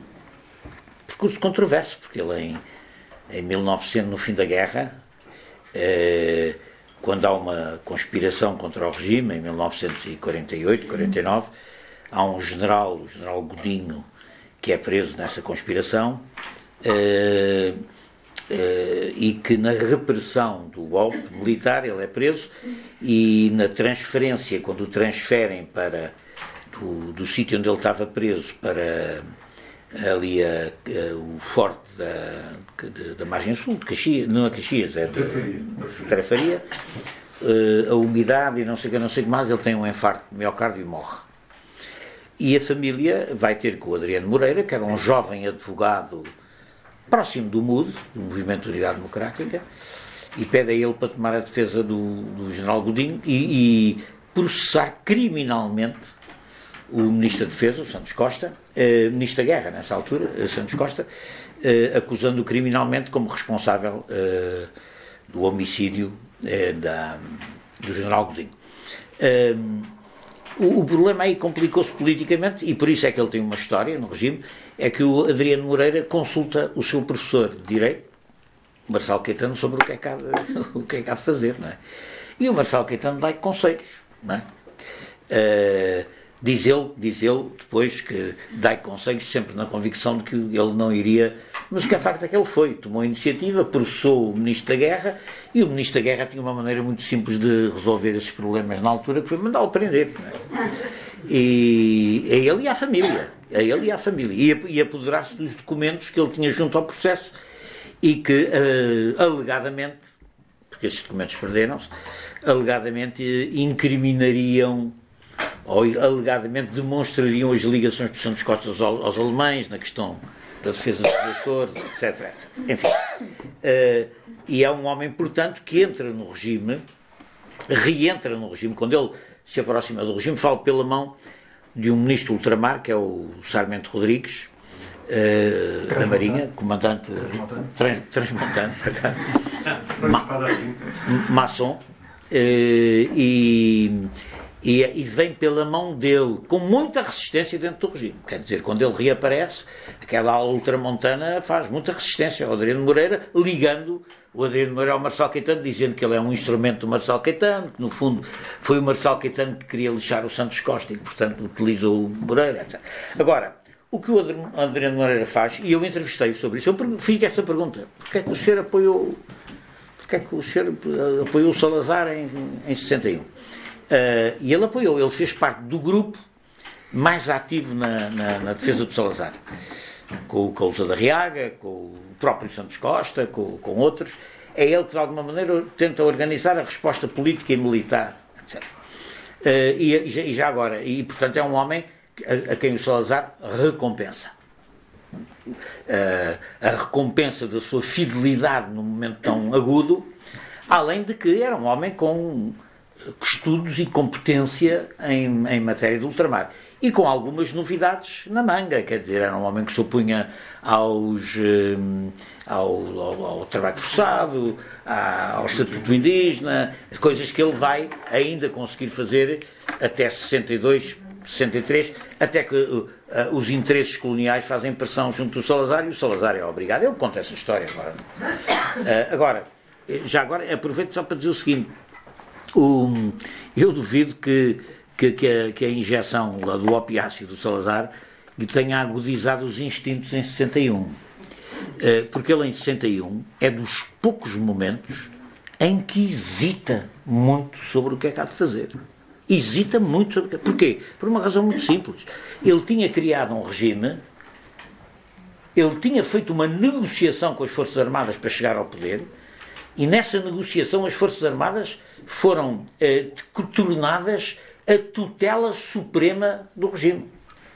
Nada se pode fazer quando as Forças Armadas não querem. Ora, as Forças Armadas eram representadas pela hierarquia militar. Se a hierarquia militar se apresentava perante o Presidente a dizer o senhor tem que meter aquele caviar, uh, o que é que se podia fazer? Ele, ele passa-lhe passa pela cabeça que vai ter que, vai ter que, que, que ceder. Ele demora tempo a, reagir e é muito empurrado é muito por isso é que eu digo, eh, é muito empurrado pelos seus apoios, entre os quais o Moreira, o Calusa da Riaga, etc. Eh, e já agora digo o seguinte: eh, o Adriano Moreira, na entrevista que eu fiz, contou-me que o, Salazar chamou-o lá para o para nomear para ministro ultramar, para, enfim, etc. E, e, ele diz que o Salazar tinha um jeito que era puxar assim as calças, né? Ele puxou assim as calças e disse isto teve por um triz, a, seguir a, a, a 1905. O que significa, para ele dizer que teve por um triz, é porque provavelmente ele admitiu a hipótese de, de, de, de, não poder resistir às Forças Armadas. São os outros que os convencem que as Forças Armadas afinal estão divididas, que aquilo é uma minoria que trabalha para os americanos enquanto o interesse nacional e tal, e, e dão força. Mas ele hesita. Ele hesita hesita, é um momento político da história política dele em que ele hesita sobre o que é que há de fazer e admite, no meu, no meu entendimento, admite que pode ter que sair, não é? Pode ter que sair. Uh, quanto à outra questão da origem, a, a origem, a origem uh, geográfica tem interesse porque são as redes de recrutamento para o regime, não é? Portanto, uh, por exemplo, durante muito tempo o pessoal que administrava a CP e a CP dos Caminhos de Ferro e o pessoal que lá trabalhava era tudo da Guarda e da Vila Real, eh, de, de, Viseu e da Guarda. Porquê? Porque o administrador era o Mário Figueiredo e fazia o cacicato. O cacicato do regime era eh, empregar o pessoal da terra para, para coisas. Agora, eh, são redes de influência e também outra coisa. A direita política tinha tradicionalmente muita implantação nesses distritos. Era daí que eles vinham, não era? Historicamente, a elite, a, elite política conservadora estava muito enraizada eh, nos distritos de grande predominância rural. Mas atenção também no Alentejo, não julgo que há poucos eh, dirigentes latifundiários. Quer dizer, grandes agrários, há vários que são ministros, o Mexia, o Paz de Souza, há vários militares e, e civis que vêm da grande propriedade fundiária do Alentejo. Portanto, o critério não é tão regional, é mais o critério do interesse, não é? O, o, o critério dos interesses. É, o critério, quer dizer, é gente ligada à grande propriedade, é gente ligada aos seminários, é gente ligada à hierarquia religiosa, é gente ligada à ordem, é um grande partido da ordem que tem, que tem raízes na monarquia e que no Estado Novo uh, continua. Aliás, é muito interessante verificar que os, uh, uma boa parte dos partidos da monarquia adesiva ao Partido Republicano Português e uma boa parte da direita do Partido Republicano Português adesiva à União Nacional uh, a seguir. Portanto, o regime inicialmente tem muita dificuldade em encontrar quadros para a administração. Por isso é que mete os militares por todo lado. Não é? Há militares desde as câmaras municipais às empresas, etc. E, portanto, uh, o, o, o, não, não, há, não há uma uma, uma grande base social de recrutamento, porque a elite é pequena e, está, e é uma elite muito oligarquizada, muito separada da, da massa, e, portanto, o, o, recrutamento da elite faz-se através das velhas redes de, de sociabilidade das elites conservadoras, que é que, que, exatamente estão particularmente implantadas nos, nos círculos eleitorais e distritais do norte, do centro do país. Mas repare, não é só. Uh, uh, uh, mesmo aqui no distrito de Lisboa, Uh, tem gente moderna, capitalistas modernos na, e que são daqui, não é? O Pedro António Pereira, o, o, o Carvalho Lopes é força aérea e é. Uh, e, não, e não é um homem rico, estou a dizer das elites ricas, não é? gente de dinheiro, o homem que é, que é, que é das farinhas do, do agora não lembro o nome dele, do, o pai do, do pai do o homem que foi embaixador em Inglaterra e que é de título Salazar durante a guerra, o, o Monteiro. O Monteiro é um, é um homem viajado, é um homem rico, é um, são, aqui de, são aqui dos negócios de, de Lisboa. O, o, o, bom, agora está-me a escapar o nome, o homem que depois é embaixador em França durante a guerra do Petain. Quer dizer, há muito banqueiro e muita gente do negócio que não vem lá das berças conservadoras de, da Beira Alta e Trás-os-Montes, há muita gente dessa que, que está no regime. Do negócio, sim, do negócio, claro. Mas entre no, no tempo do Salazar, ao contrário do que se diz, a promiscuidade entre o negócio e a política é total. Total, não é isso? Então aí não há. O que não havia era fiscalização. Mas... Falta o Miller. Diga? O Miller Guerra. Ah, o Miller Guerra, sim, o Miller Guerra dessa ala liberal é o único pelo menos é o único que trava um debate na Assembleia Nacional uh, de aberta condenação da guerra. O debate dele da Assembleia Nacional, eu ainda há pouco tempo estive a escrever sobre isso, sobre os debates de, sobre a questão colonial na Assembleia. O debate na Assembleia Nacional, ele condena inequivocamente a guerra e, é, e nenhum deputado da ala liberal a condena como, como ele. Mas atenção, ele é ambíguo na defesa do direito à independência de, dos povos coloniais. Não entra por aí. Quer dizer, condena a guerra, diz que é preciso uma solução. Uh, e, e, também devo dizer, dentro da Assembleia, um deputado defender o direito à independência dos povos das colónias não era, não era fácil nessa altura. É? Mas o Miller Guerra é particularmente frontal na condenação da guerra. Isso, e, e, e nisso individualiza-se Talvez não o Pinto Leite também, mas o Pinto Leite morre cedo, não é? Morre naquele desastre da Guiné. Mas o Pinto Leite também ia longe nisso. Também ia, teria ido, talvez o Pinto Leite teria sido o homem que teria ido mais longe na condenação da guerra, provavelmente. Mas morre naquele acidente da Guiné. Há uma intervenção particularmente forte do Miller Guerra na Assembleia, é seguir ao, ao, ao à história da Capela do Rato, não é? Portanto, em que ele se demarca claramente. É o debate com o Casal Ribeiro. Só, só duas, duas notas uh, sobre, sobre a PID. O, diário é muito interessante porque Salazar começava todos o, seu dia, enfim, ou recebia uma, injeção, ou, o calista, ou o barbeiro, mas depois, em matéria de trabalho, pela leitura de documentos de três eh, fontes principais: Ministério do Ultramar, Ministério da Defesa e PIDGS. Na altura, sempre PID, porque DGS é posterior. É, é sempre, eh, em todos os dias, há referências à documentação da, PID que ele lê logo no início do, e receber o diretor da PID recebe também. regularmente e, e, e registra no seu diário as visitas, eh, designadamente do, do, do Silva Paes, eh, que foi o diretor da PID eh, desde 62 até, até 1974. E antes do coisa, do outro, hum? do, daquele que foi muitos Sim, anos claro. na TVDE, o, o Agostinho Lourenço. O Lourenço, que era um fiel dele. Um, uh, curiosamente, no, na documentação, uh, no, parte do diário que nós uh, tivemos acesso e que utilizamos, que trabalhamos para, para, o nosso livro, há, por exemplo, uma, uma, uma, informação que foi fornecida ao Salazar pelo Silva Paz, não é? que tem a ver com a prisão de, uma, de um comando da Baluar, um, ehm, de que faziam parte o Paulo Inácio e o Fernando Pereira Marques, não é? e que são detidos, creio que em Trancoso, não é? Uh, eles tinham entrado, acabado de entrar em Portugal uh, com o objetivo de ocupar a cidade da Covilhã uh, e um, portanto, com o objetivo de ali, enfim, não se sabe exatamente qual é o objetivo, uh, mas a verdade é que acaba criar um foco guerrilheiro. Um foco guerrilheiro, eventualmente, na Serra da Estrela e tal, um pouco o sonho guevarista, não é? Ou castrista. Um, mas, portanto, aí está. revela sempre que está informado. Sim, sim sistematicamente, não há desconhecimento. Ah, sim, permanentemente. Ah, não.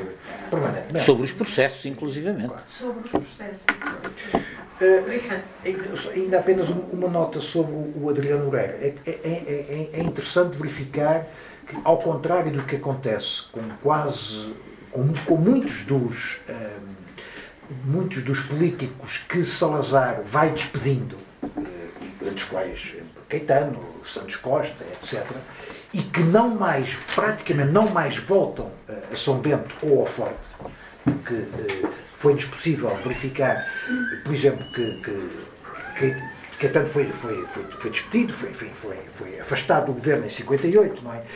Desde 58 até 68, eh, Caetano só voltou a São Bento uma única vez.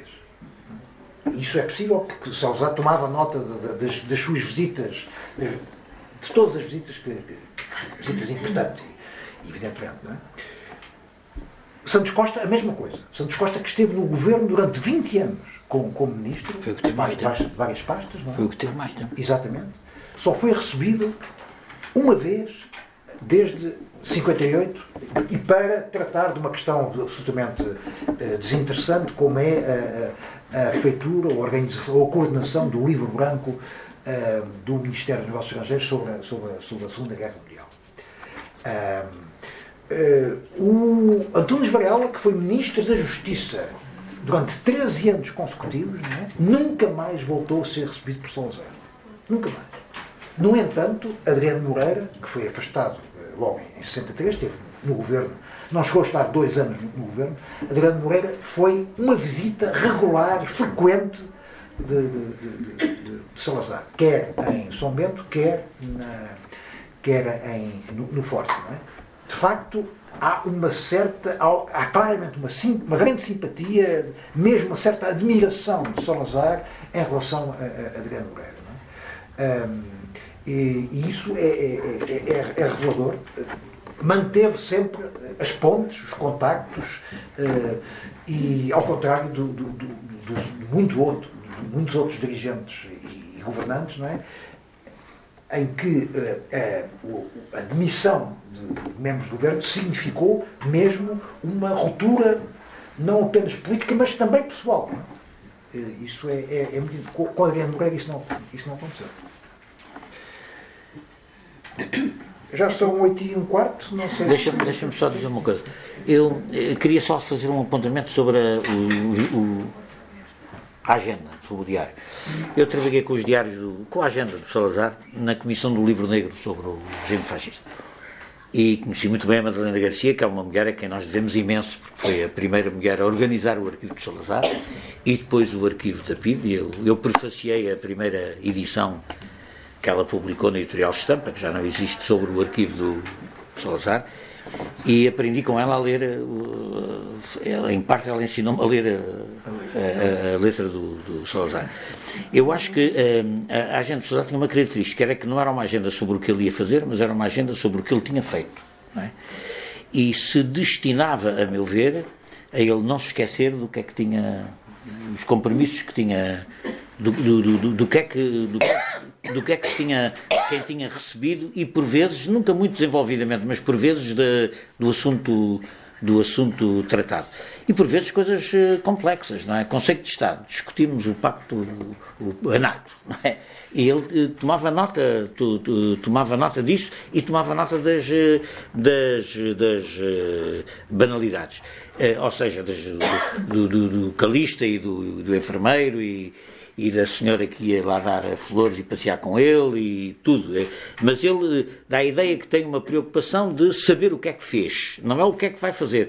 Porque hoje nós utilizamos as agendas como agenda que para saber o que é que o que compromissos é que temos.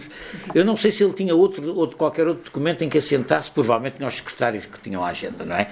E portanto saber qual era o compromisso que ele tinha não necessitava de assentar porque os secretários e a, o gabinete o, o, poderiam informar. Mas sobre o que tinha feito e quem tinha recebido, ele assentava tudo, aparentemente, dá uma ideia a mim, que era não se esquecer, quer dizer, saber, saber não havia computadores, portanto, saber no dia tanto tal quem é que tinha recebido e já agora, em caso de dúvida, o assunto que tinha sido que tinha sido que tinha sido tratado. É muito boa é muito boa notícia, eu não sabia disso, mas é muito boa notícia a notícia de que vão ser publicados os eh, a agenda uh, transcrita, não é? Porque a transcrição daquilo e, eu, eu, eu, por causa do livro negro tive que consultar muitas vezes a agenda e, a, e a, e a correspondência, não é? e há coisas, uma pessoa aprende, aprende aquilo é como como uma cadeira que nós temos no curso de História, que é aprender a ler aqueles hieroglifos antigos, é a mesma coisa, ele tem uma lógica semelhante, aquilo aprende-se. Agora, há mesmo coisas que não se consegue, não se consegue entrar. Uh, e, é, e a Madalena, a Madalena é a, pessoa, é, é a grande especialista na letra do Salazar e é muito bom que ela nos vá dar essa transcrição. Isso é uma coisa muito importante.